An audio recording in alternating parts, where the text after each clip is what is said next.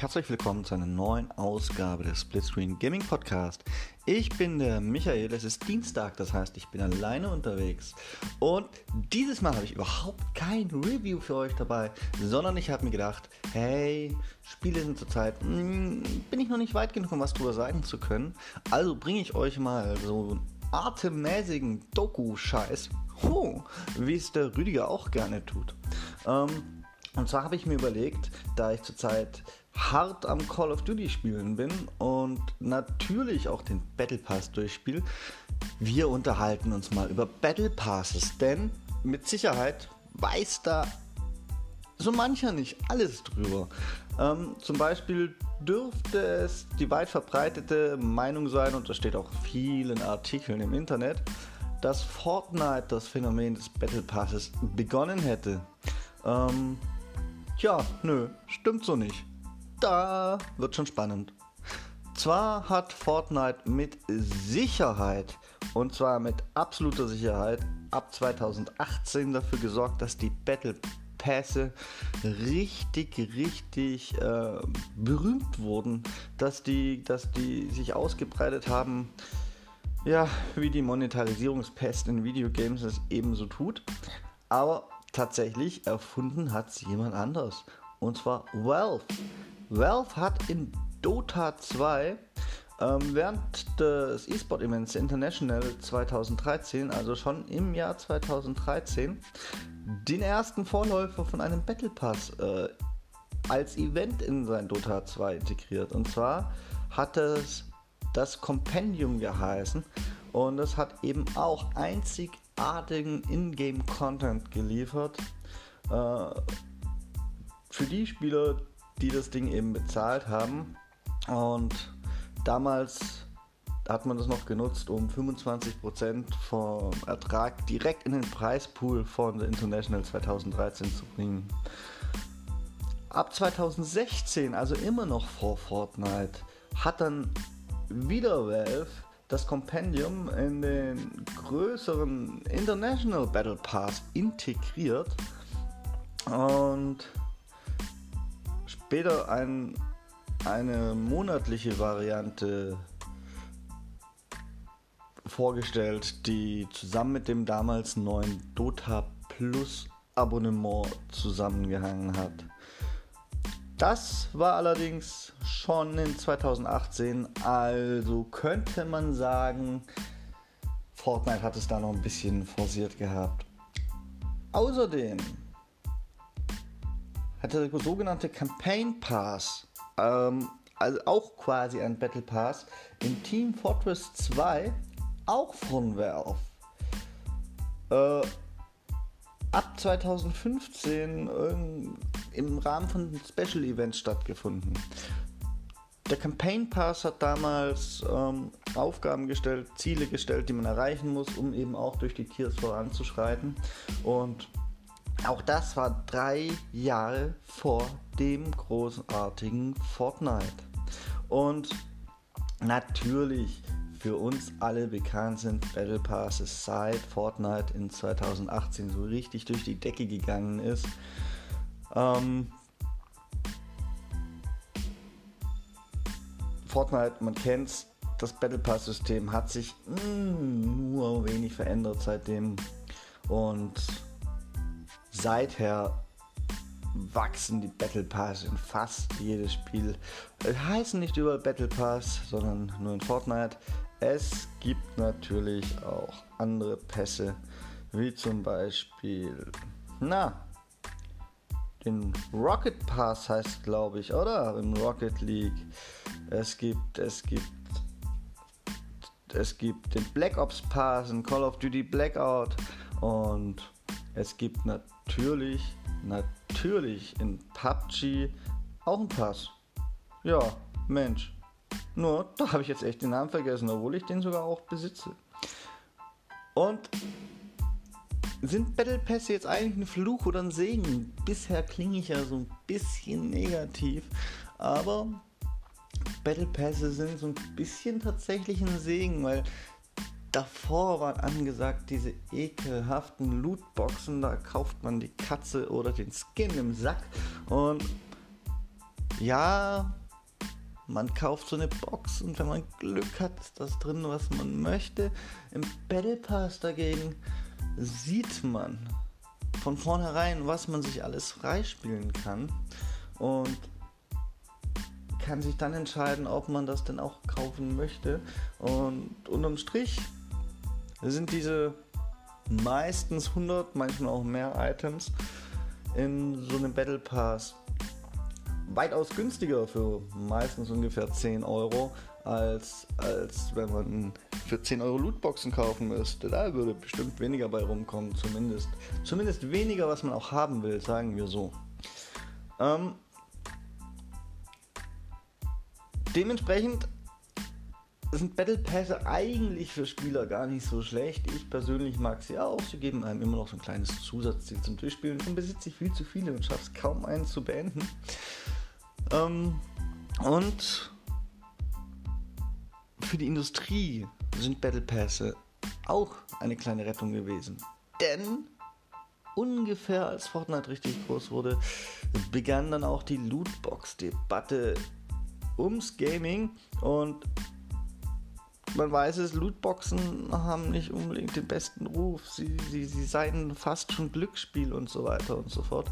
Und fallen damit als geliebte Art der Monetarisierung ein bisschen weg, machen gar keinen so guten Eindruck mehr und auch immer mehr Staaten sprechen sich dagegen aus. Und da kam der Battle Pass in Fortnite gerade richtig zum Kopieren und deswegen, deswegen sind die auch in der Industrie relativ beliebt.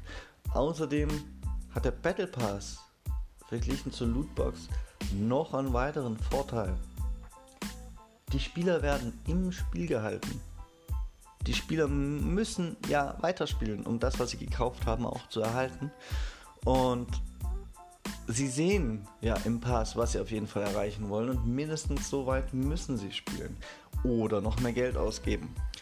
Ähm, und natürlich ist das für den Publisher ein Vorteil, weil der Spieler bleibt dann im Spiel und während der Spieler im Spiel bleibt, besteht ja immer die Chance, dass er noch andere Mikrotransaktionen tätigt. Und das ist doch toll. Ich meine, wer will kein Geld? Ja. Reden wir noch kurz, aber das mache ich jetzt nur ganz, ganz, ganz angeschnitten, weil darum soll es hier eigentlich gar nicht gehen. Um die verschiedenen Mechaniken, die so ein Battle Pass nutzen kann. Und wann ein Battle Pass meiner persönlichen Meinung nach gut ist und wann er eher eine Unverschämtheit ist. Fangen wir mal damit an, wann ich einen Battle Pass gut finde. Ich finde den Battle Pass gut, wenn er in Spielen wie tatsächlich Fortnite, die kostenlos spielbar sind, mir die Möglichkeit gibt, den Entwickler auf eine Art zu unterstützen, ähm, die nicht so teuer und fair ist.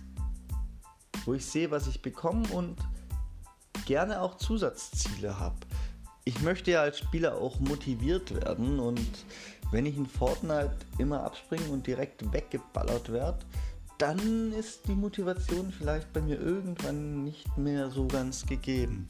Wenn ich aber im Absprung lustige Aufgaben habe, wie fliege durch fünf Ringe oder so, ja, dann, Ladies and Gentlemen, dann fühle ich mich doch wieder relativ motiviert und das ist doch toll. Ernsthaft, dann finde ich die Dinger gut. Dann geben die mir auch, mir persönlich geben die dann auch was im Gameplay, weil was zu erreichen ist mir immer lieber als nur hirnlos, die, hirnlos durch die Gegend zu rennen. Wann ich Battle Pass absolut nicht gut finde, was ich für eine riesige Unverschämtheit halte, ist dann in extremen Fällen wie zum Beispiel bei Black Ops 4. Ich habe Black Ops 4 als äh, Spiel tatsächlich gemocht, aber da war die Monetarisierung ja absolut over the top. Damals habe ich das Spiel zum Vollpreis gekauft. Ich habe den Season Pass noch dazu gekauft, was, was ja eigentlich schon ähm, die meisten Inhalte in diesem Spiel mit freischalten sollte. Und dann sollte ich mir noch äh, alle zwei Monate einen neuen Battle Pass dazu kaufen. Holy moly, das fand ich nicht so toll. Ähm, da hat Activision wirklich über die, über die Stränge geschlagen. Allerdings im neuen Call of Duty Modern Warfare, da ist das Ganze wieder ein bisschen abgeschwächt. Da gibt es keinen käuflich zu erwerbenden Season Pass. Da sind alle weiteren Service-Game-Inhalte, sind das keine DLCs mehr, es sind jetzt im Prinzip Service-Game-Inhalte und die sind alle für alle Spieler kostenlos. Und um diesen Verdienstausfall, den es natürlich irgendwie gibt, wieder aufzufangen, als Ausgleich noch einen Battle Pass einzubauen, das wiederum, das fand ich durchaus okay und kann man so akzeptieren. Wobei, wie gesagt, grundsätzlich ein bisschen Bauchschmerzen habe ich bei jedem Vollpreistitel, der meint, er müsste noch einen Battle Pass einbauen. Weil müsste er eigentlich nicht. Er hat sich finanziert, er ist ein Vollpreistitel. Dann reden wir kurz über die Unterschiede im Battle Pass selbst noch, weil,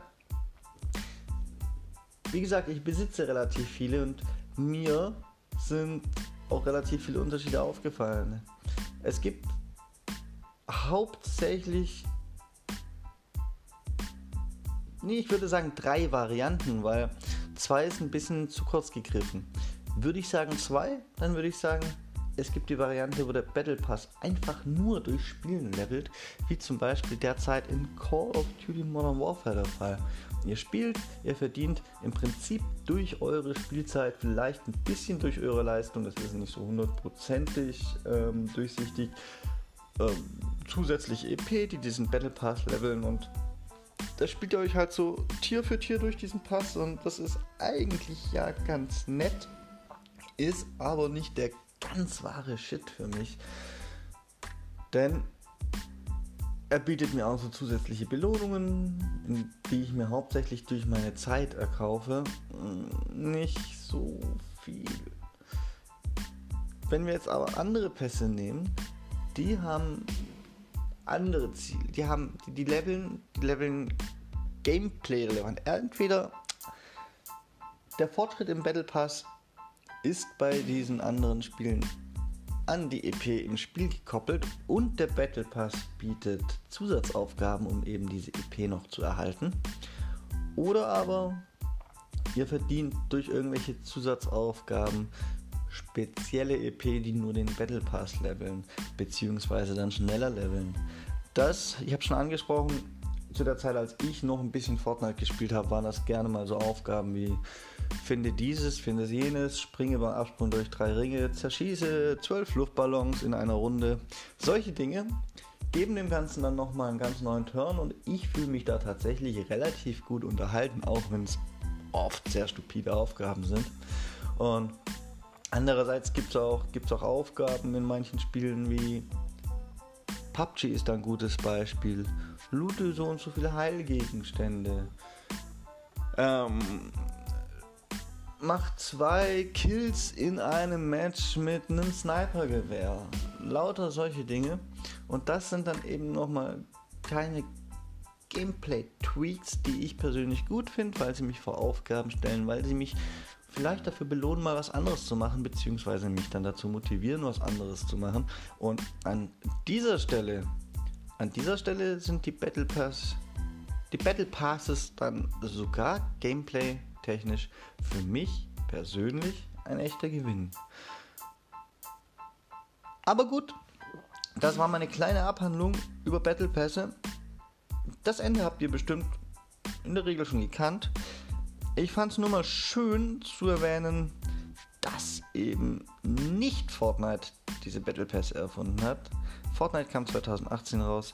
Die ersten Anzeichen eines Battle Passes gab es 2013. Fortnite hat das Ganze nur recht groß gemacht und hatte dabei ein bisschen die Unterstützung von der Lootbox-Debatte, weil Fortnite war ja da dann der leuchtende Ritter in güldener Rüstung, der eben nicht die Lootboxen äh, ins Spiel einbindet. Ich hoffe, ihr fandet es ein bisschen interessant. Schreibt uns doch mal an gamingpodcast.splitscreen.gmail.com was ihr so für Battle Passer habt, was ihr von Battle Pass haltet. Würde mich wirklich mal interessieren, ob ich denn der Einzige bin, der das Ganze so ein bisschen feiert und sich jeden scheiß Battle Pass von 10er kauft und dann hinterher doch nicht von allen was hat. Ja, mein Leben ist hart. In diesem Fall, ich guck mal jetzt noch, was der Rüdiger für euch am Donnerstag hat. Wir hören uns wieder am Samstag zu unserem wöchentlichen Talk, Rüdiger und ich zusammen. Gehabt euch wohl und zockt weiter. Bye bye.